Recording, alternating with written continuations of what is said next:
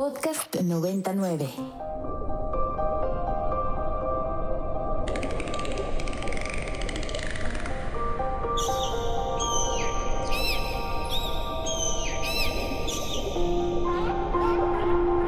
Una mirada periodística y reflexiva a temas de la agenda medioambiental.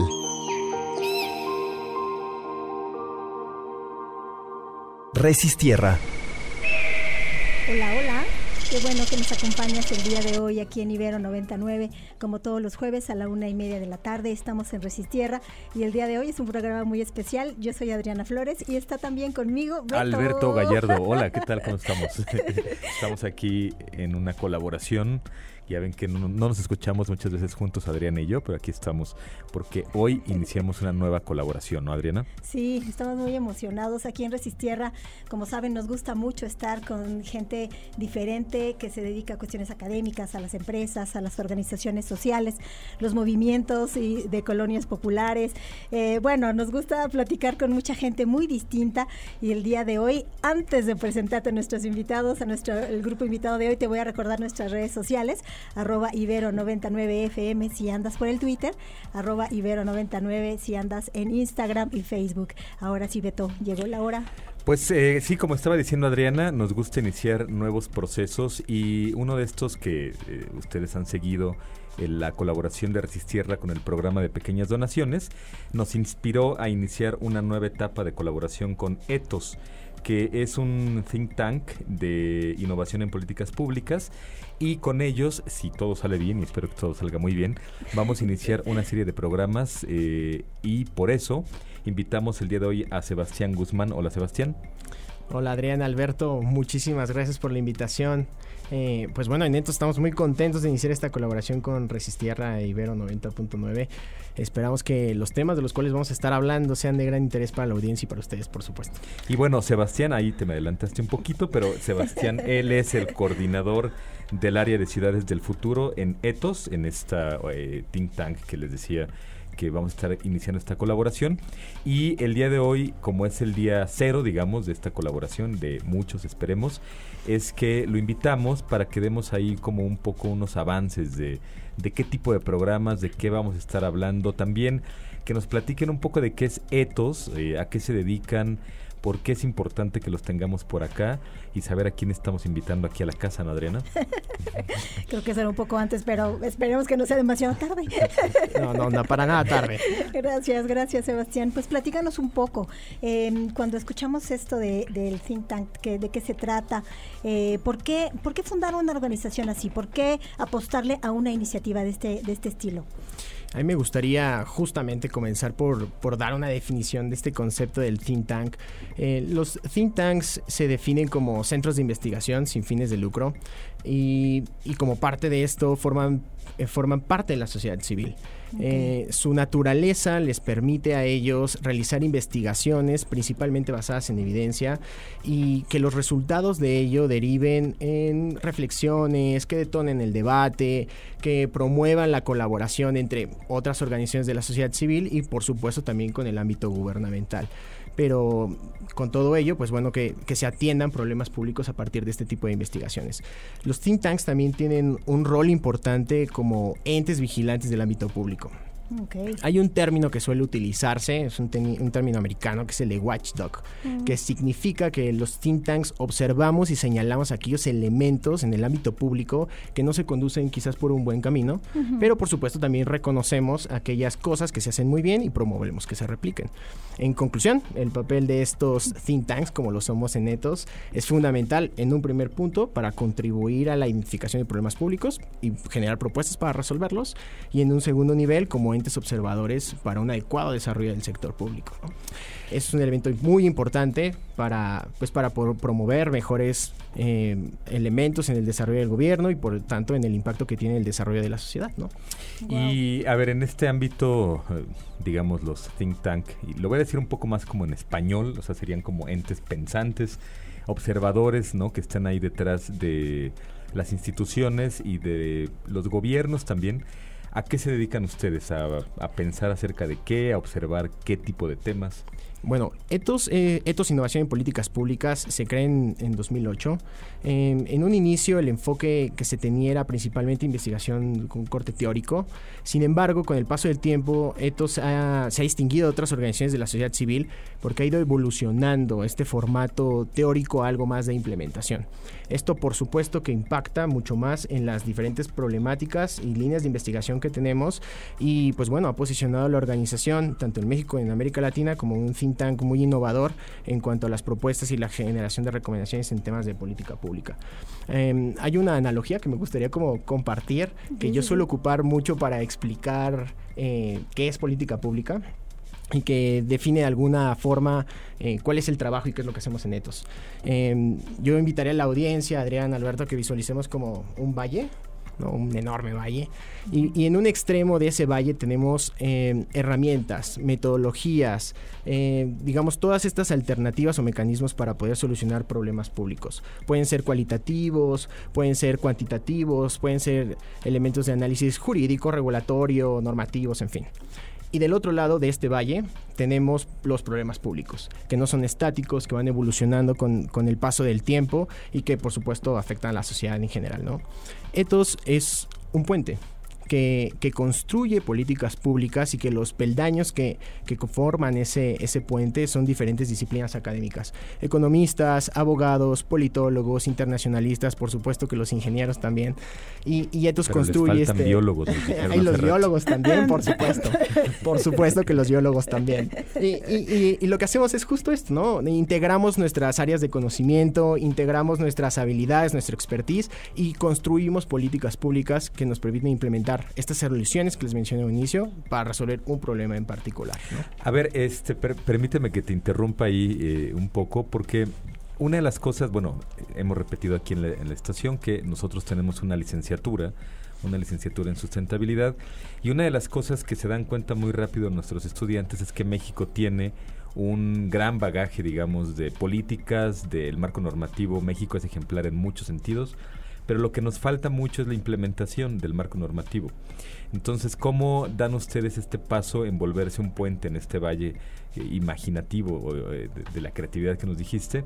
¿Cómo haces para llevar a cabo la implementación de una política y que no se quede nada más en una recomendación, digamos, ¿no? Que muchas veces pueden sonar muy bonitas, el marco normativo puede estar muy bien sustentado, pero en la implementación es en donde a veces hace falta, ¿no? Eh, llevar a cabo acciones. ¿Ustedes llegan hasta allá o hasta dónde se quedan?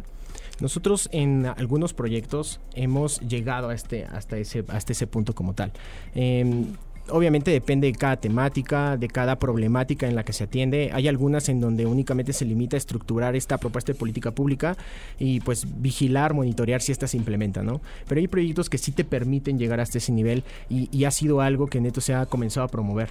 Em, en donde se han literalmente impulsado, acercado a, ciertas comunidades para que ellos puedan implementar estas propuestas, identificar estas problemáticas que se, que se identifican y que puedan llevarlas a cabo y que esto modifique e impacte su calidad de vida, impacte en la forma en la que estos se, se manejan de cara también al futuro, ¿no? Y mejora sus procesos, eh, la forma en la que se comportan. Entonces, esto sí ha logrado dar ese gran paso. Muchas veces este tipo de, de elementos no es común en los think tanks, es más hacia temas de consultoría, ¿no? Se limita mucho la investigación, pero hemos logrado hacer esa transición y, eso es lo que, por supuesto, nos hace una organización innovadora, ¿no? En este punto. Claro, por lo menos les dio una posición diferente, ¿no? este, este asunto no solamente estoy opinando, eh, me estoy informando, estoy entendiendo qué sucede con esas metodologías, con esa aplicación de cierta política, de cierta regulación, pero también estoy vigilando. Entonces yo creo que sí hay una posición un poco diferente. De, de, de una consultoría. Y en ese sentido me llama mucho la atención y me gusta que sea una iniciativa como con mucha, con mucha gente distinta, ¿no? Que tiene eh, metodologías para observar cosas muy micro y para irse al espacio a observar espacios y, regiones muy grandes. ¿Cómo han logrado y, bueno, cómo han atendido esta necesidad de, crear lenguaje lenguaje común, por ejemplo, ¿no? Entre, entre ustedes. Eh, ¿qué, tipo de, práctica, como al interior de ETOS, eh, te parece que son como prácticas sanas que favorecen este lenguaje común entre, entre gente tan distinta? Porque también de nuestra misma licenciatura que platica Beto y que nos gusta mucho, además, este, pues hablamos mucho de esta necesidad de la interdisciplina, ¿no?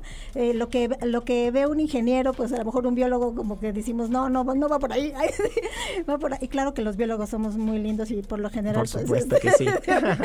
El pilar.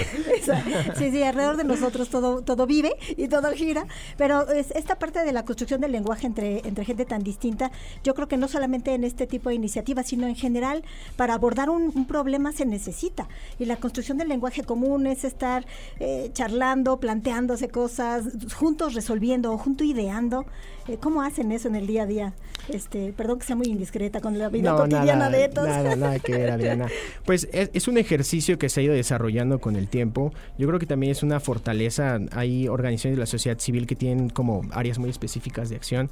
Yo creo que uno de los elementos que también distingue es esta multi, que somos multitemáticos, ¿no? Y ahí está esa fortaleza justo de la interdisciplinariedad eh, de, los colaboradores de, la organización.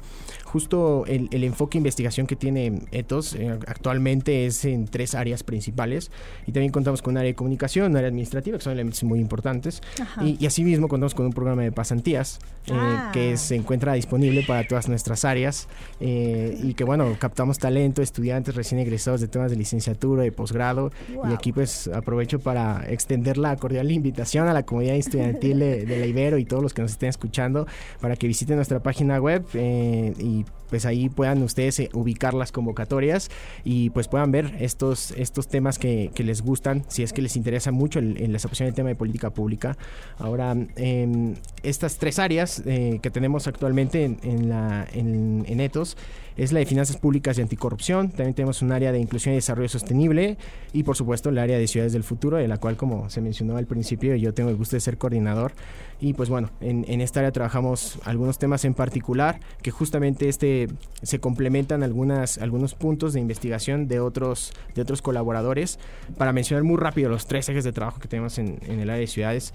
El, el, primero de ellos es el de energía sustentable. Trabajamos temas de eficiencia energética, sistemas de generación de energía, temas de de energías renovables, principalmente de generación descentralizada y sistemas eh, fotovoltaicos.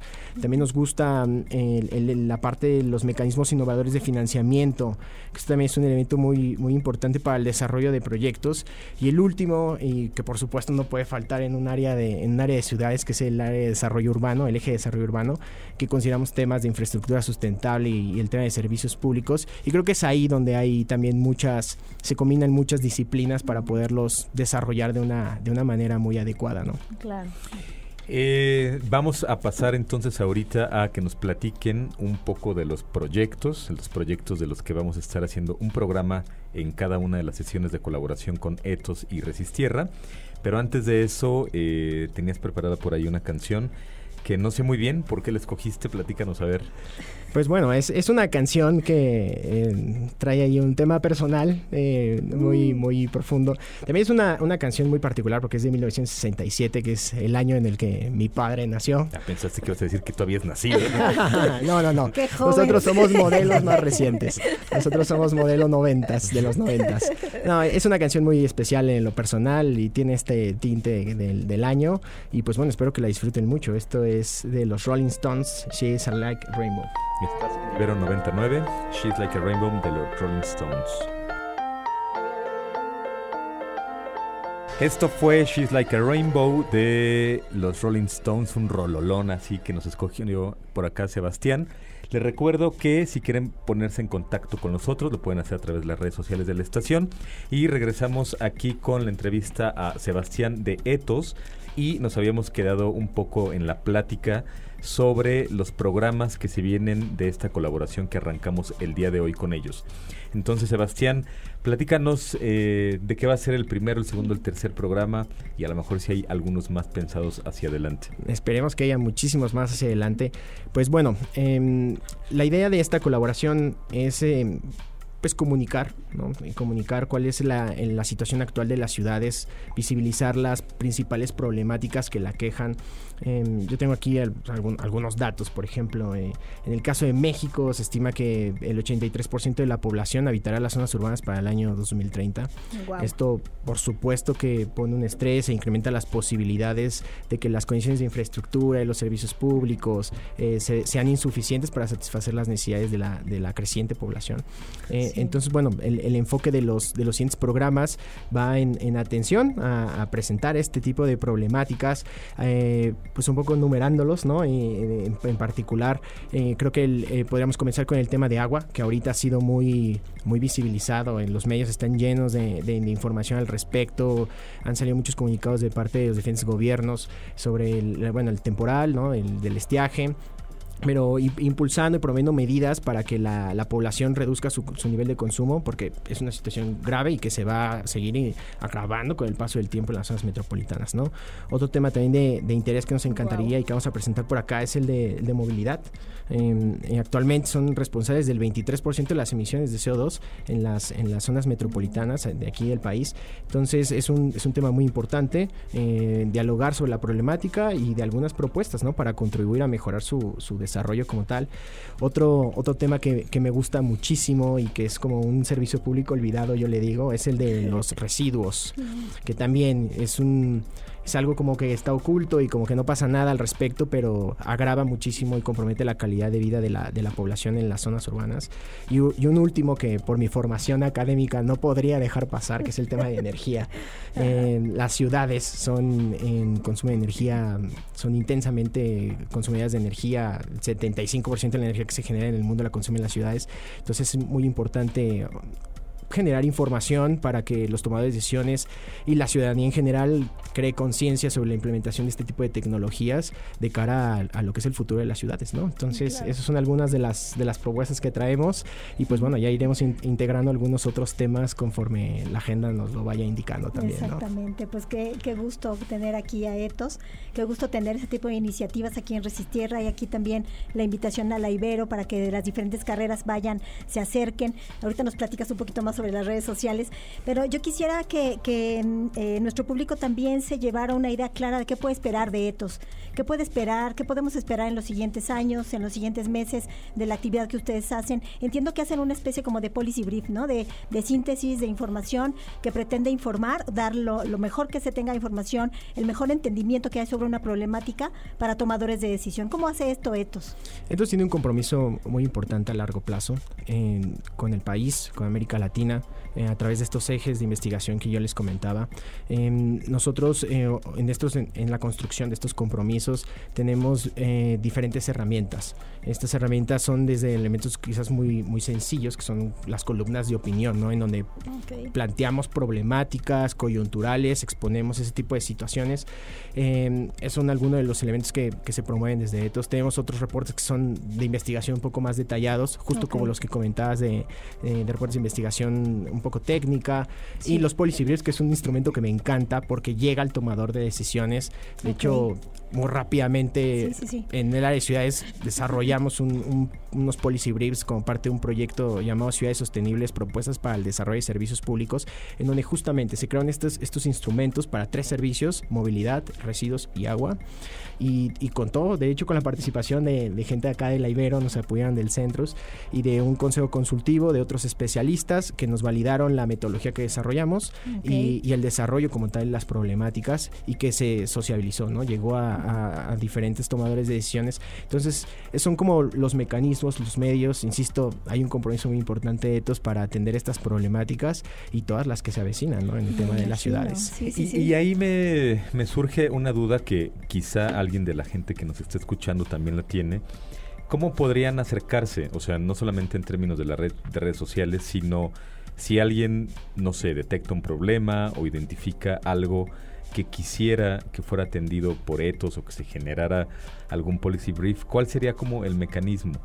Eh, también a lo mejor preguntar de dónde se financian, cómo hacen el- el- la recaudación de fondos para llevar a cabo esta investigación, porque la investigación no es gratis, ¿no? Eso es correcto. Quizás es el, el- el- el gran talón de Aquiles, ¿no? De la sociedad civil, por Que supuesto. Poner ahí No, sí, el- el- de dónde viene la lana. Eso, eso, eso es, un, insisto, un elemento ahí de, de controversia y que siempre hay de las de la sociedad civil estamos Sí, buscando, ¿no? sí, sí, Estos, sí. pues, su principal financiamiento proviene de, de- de fuentes de organismos multilaterales, ¿no? Eh, aplicamos a diferentes convocatorias de consultoría, también a través de algunas fundaciones que son nuestra base para poder desarrollar proyectos. Ese es quizás el- las principales, los principales recursos. Y en cuanto a la segunda de cómo se acercaría a la sociedad en general, bueno, estamos, nuestras redes sociales son, están abiertas, también, eh, digo, poder- podría aprovechar para compartir muy rápidamente eh, si les interesa consultar estos, estos documentos que mencioné y algunos otros reportes de investigación, nuestras columnas de opinión, pueden visitar la página www.etos.org.mx y pues nuestras redes sociales en Twitter arroba Etos Innovación y en LinkedIn nos encuentran por nuestro nombre Etos Innovación en Políticas Públicas, siempre abiertos a recibir comentarios, opiniones y siempre como muy dispuestos a, analizar estas propuestas que se vengan y, y muy comprometidos, insisto, con nuestra labor para, para el país y la primera de muchas colaboraciones espero, Adriana, Alberto.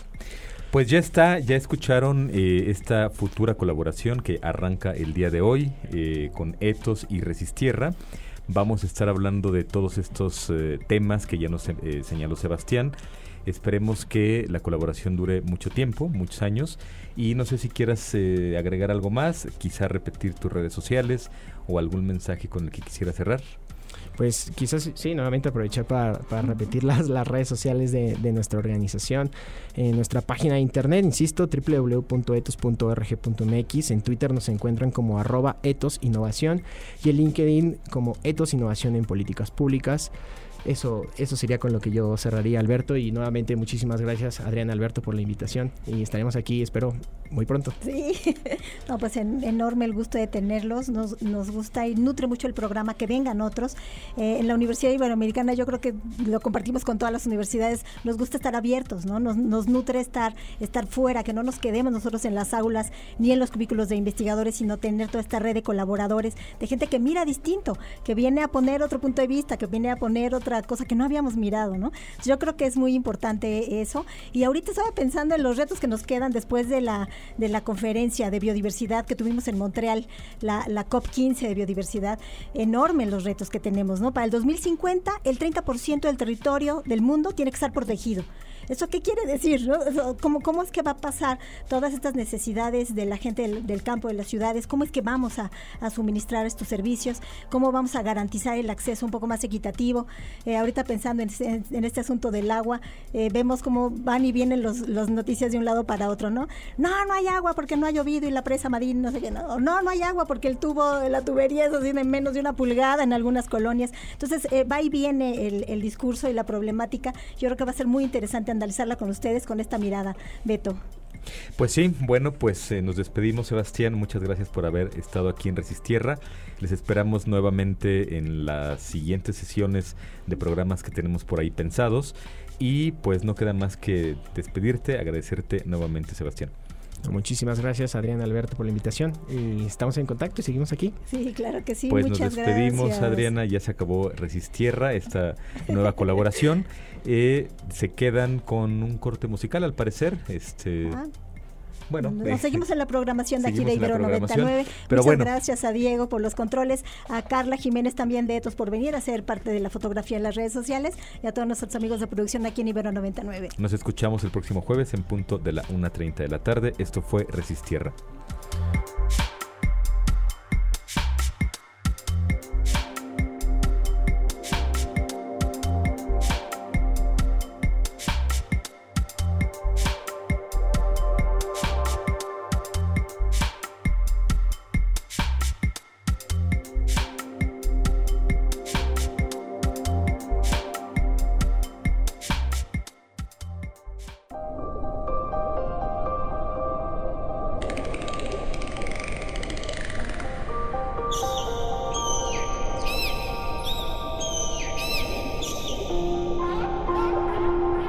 Una mirada periodística y reflexiva a temas de la agenda medioambiental.